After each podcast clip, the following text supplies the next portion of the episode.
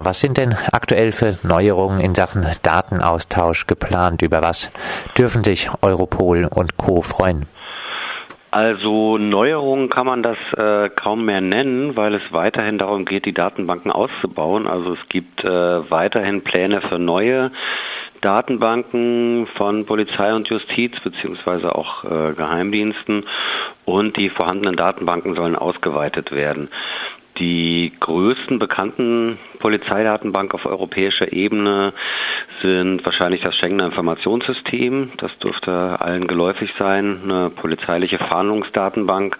Dann gibt es aber noch so ähnliche Informationssysteme wie zum Beispiel für die Beantragung von Visa, also wo die Leute, die ein Visum für die Europäische Union haben wollen, also noch am Heimatort in der deutschen Botschaft die Fingerabdrücke hinterlassen sollen. Dann gibt es eine andere Fingerabdruckdatenbank, die nennt sich Eurodac. Die ist dafür da, aufzuspüren, welche äh, Personen unter mehrfachen Namen äh, Asylanträge stellen beispielsweise. Und da werden die Fingerabdrücke verglichen um dann herauszufinden, äh, ob die Person beispielsweise schon mal abgelehnt wurde. Diese Datenbanken werden ausgebaut. Das Schengen Informationssystem bekommt jetzt auch so eine Fingerabdruckfunktionalität. Das heißt, dass wenn irgendwo ein Fingerabdruck gefunden wird, kann zum Beispiel dort nachgeschaut werden, äh, ob der dort vorhanden ist. Das ist eine relativ wichtige Neuerung meines Erachtens. Eurodac, das ist diese wegen Asylanträgen Fingerabdruckdatenbank, ist jetzt schon nachträglich geöffnet worden für Polizeibehörden, die gesagt haben, auch ist doch toll, wenn es da so eine grenzpolizeiliche Datenbank gibt mit Fingerabdrücken, da wollen wir doch auch mal reingucken.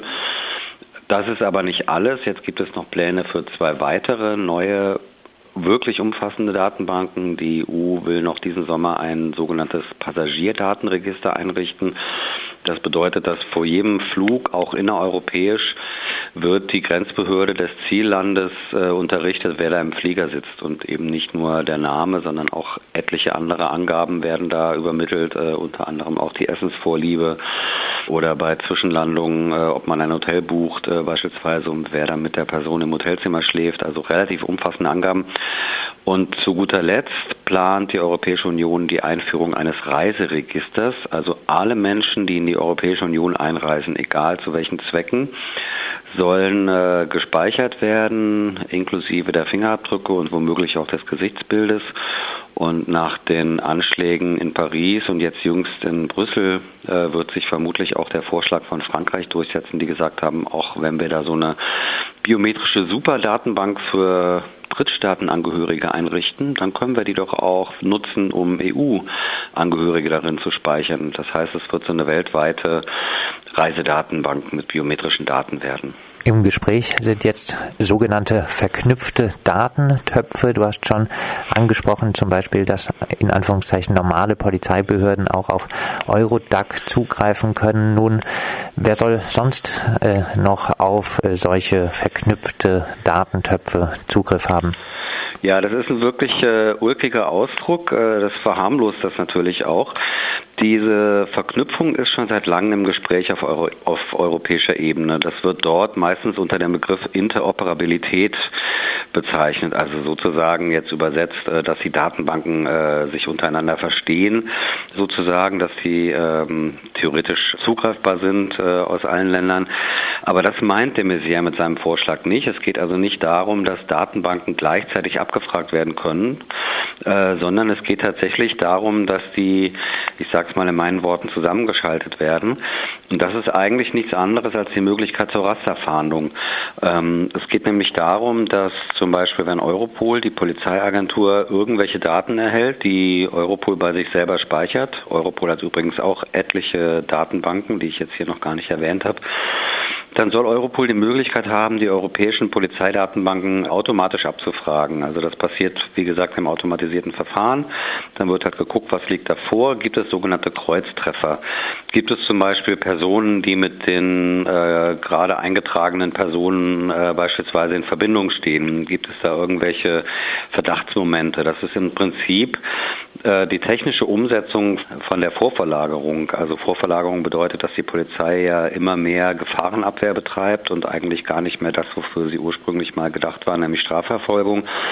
Also dass man immer mehr so auch eigentlich, könnte man sagen, geheimdienstliche äh, Arbeit betreibt und das ist quasi die Umsetzung im Bereich der Informationstechnologie, im Bereich der Datenbanken.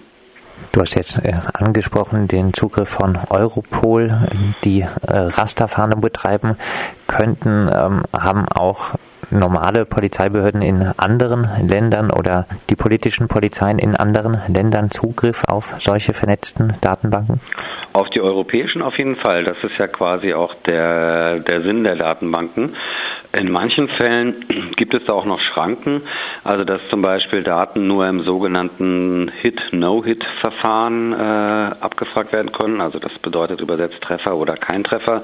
Also man kann einfach äh, nachfragen, zum Beispiel im Bereich von DNA-Daten. Also gibt es da einen Datensatz, ja oder nein? Und dann bekommt man vielleicht die Antwort ja. Und dann muss man ein begründetes Ersuchen stellen, um die dazugehörigen Personendaten beispielsweise äh, übermittelt be zu bekommen. Aber auch diese Schranken äh, werden nach und nach abgebaut. Also der Zugriff wird immer mehr erweitert und übrigens auch für Geheimdienste.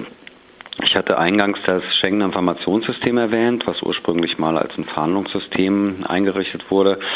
Das enthält aber auch die Möglichkeit der verdeckten Fahndung. Das bedeutet, eine Polizeibehörde kann sagen, Person XY, wenn die an irgendeiner Grenze oder Verkehrskontrolle aufgegriffen wird, bitte verhaltet euch ganz unauffällig, äh, aber teilt uns mit, wo ihr die Person getroffen habt, wer noch bei der Person im Auto saß ähm, und wohin die Person womöglich unterwegs war oder sowas. Und diese verdeckten Fahndungen nehmen rapide zu. Also äh, die haben sich in den letzten zwei Jahren ungefähr äh, verdreifacht, verdoppelt oder verdreifacht, ich muss das nachdenken, aber auf jeden Fall äh, sehr stark zugenommen.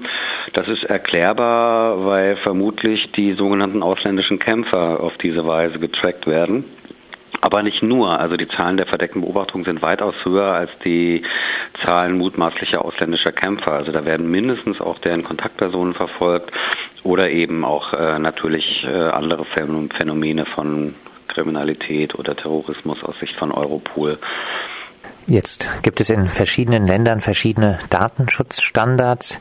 Selbst wenn sie auch in Deutschland nicht berauschend sind, droht aber dadurch, dass auch andere Länder Zugriff auf verschiedene Datenbanken bekommen, ein weiterer Rückschritt in Sachen Datenschutz? Na, ich muss mal dazu sagen, dass ich dem landläufigen Verständnis von Datenschutz äh, sowieso ein bisschen skeptisch gegenüberstehe. Natürlich habe ich nichts äh, gegen Datenschutz, aber vielfach wird es auch äh, lediglich so verstanden, dass äh, wenn schon Personendaten übertragen werden, dann müssen die aber auch verschlüsselt übertragen werden beispielsweise.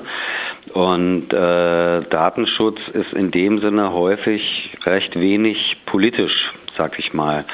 Und ich würde da eigentlich viel früher ansetzen und würde sagen, Datenschutz bedeutet auch, dass äh, die Datensammelwut äh, begrenzt wird und eben nicht abgesichert wird, äh, sage ich mal, technisch so, dass, äh, dass das auch weitergehen kann. Also um mal so ein Beispiel zu nennen, es gibt ja den beliebten Vergleich der Nadel im Heuhaufen. Früher wurde, um die Nadel zu finden, der Heuhaufen Stück für Stück abgetragen. Im Bereich der IT-gestützten Polizeiarbeit wird der Heuhaufen vergrößert. Da steckt die Idee hinter, je mehr statistische Daten vorhanden sind, desto besser kann eine Software quasi Auffälligkeiten finden. Und das bedeutet äh, einen weiteren polizeilichen Datenhunger. Das heißt, die Polizeien werden nach immer mehr Datenbanken verlangen und nach immer mehr Daten. Das geht gar nicht anders. Das ist sozusagen die, die zwingende Folge davon. Und das ist eigentlich das große Problem im Datenschutz. Trotzdem muss man natürlich sagen, dass äh, der Datenschutz in Ländern wie Deutschland natürlich äh, sehr viel weiterentwickelt ist und dass es hier auch sehr viel mehr Bewegung gibt, also Gruppen, äh, die das einfordern, als ich sage jetzt mal als Beispiel vielleicht ähm, in Griechenland äh, oder in Großbritannien. Seit kurzem gibt es äh, in Sachen Datensammelwut wohl auch eine Regelung, die besagt, dass sich Asylsuchende, die noch nicht äh, registriert wurden, wenn sie sich zum Sprachkurs anmelden, äh, damit automatisch ihre Eurodac-Überprüfung, also diese Fingerabdrucksdatei, zustimmen. So könnten wohl auch äh, sogenannte Dublin-Fälle dann auffallen. Ist das bezeichnend? Mehr Datenabgleich auch in scheinbaren Alltagssituationen? Ja, das ist ja das, was ich äh, eingangs gesagt habe. Also, dass die grenzpolizeiliche Datenbank äh, Eurodac, von der du jetzt gesprochen hast, ähm, eben auch Polizeibehörden geöffnet wird oder wie dieses geplante äh, EU-Reiseregister eben auch schrittweise ausgeweitet wird. Also ein, anfangs äh, war es eben auch als grenzpolizeiliche Datenbank gedacht und dann hat man sich aber überlegt, naja, wenn die sowieso noch beschlossen wird, dann können wir sie doch gleich als großes Paket machen äh, und eben gleich mit Zugriff äh, auf Polizeibehörden. Das wurde dann auch so durchgewunken. Jetzt steht eben die weitere Vergrößerung an, dass die eben auch EU-Staatsangehörige äh, darauf zugreifen sollen. Und jetzt wird natürlich hinter den Kulissen verhandelt. Die Grenzbehörden sagen, naja, es wäre aber besser, wenn wir dabei nur vier Fingerabdrücke kontrollieren. Das reicht uns für den Grenzübertritt. Äh, sonst dauert der Grenzübertritt auch zu lange und dann hat das System keinen Nutzen, äh, dieses äh, auch teilweise automatisierte System. Und die Polizei sagt, nee, nee, Moment, also wenn wir dieses System schon einrichten und Fingerabdrücke sammeln, dann bitte alle zehn Fingerabdrücke plus das Gesichtsbild, was natürlich die Kontrollen extrem verlangsamen würde, äh, wo sich dann eben auch so ein bisschen äh, zeigt, so, naja, wenn ihr eine grenzpolizeiliche Datenbank macht, äh, was hat die Polizei dann da drin zu suchen? Matthias, als Abschlussfrage, ähm, in einer Zeit, in der zum Beispiel darüber berichtet wird, dass ein Attentäter aus Brüssel schon im Visier der türkischen Sicherheitsbehörden als Terrorist war, wie argumentiert man da gegen einen verstärkten Datenaustausch zwischen Polizeibehörden? Naja, die Argumentation dreht sich natürlich auch so ein bisschen um die Frage von äh, Quantität und Qualität. Also es ist beileibe nicht so, dass äh, zu wenig Daten ausgetauscht würden oder zu wenig Daten vorhanden sind, meiner Meinung nach. Also allein bei Europol gibt es schon seit vielen Jahren eine Datenbank, die zu sogenannten islamistischen Terrorismus äh, eingerichtet wurde. Dort gibt es 64.000 Personeneinträge. Das sind äh, eben nicht nur Verdächtigte oder Beschuldigte, sondern auch deren Kontaktpersonen.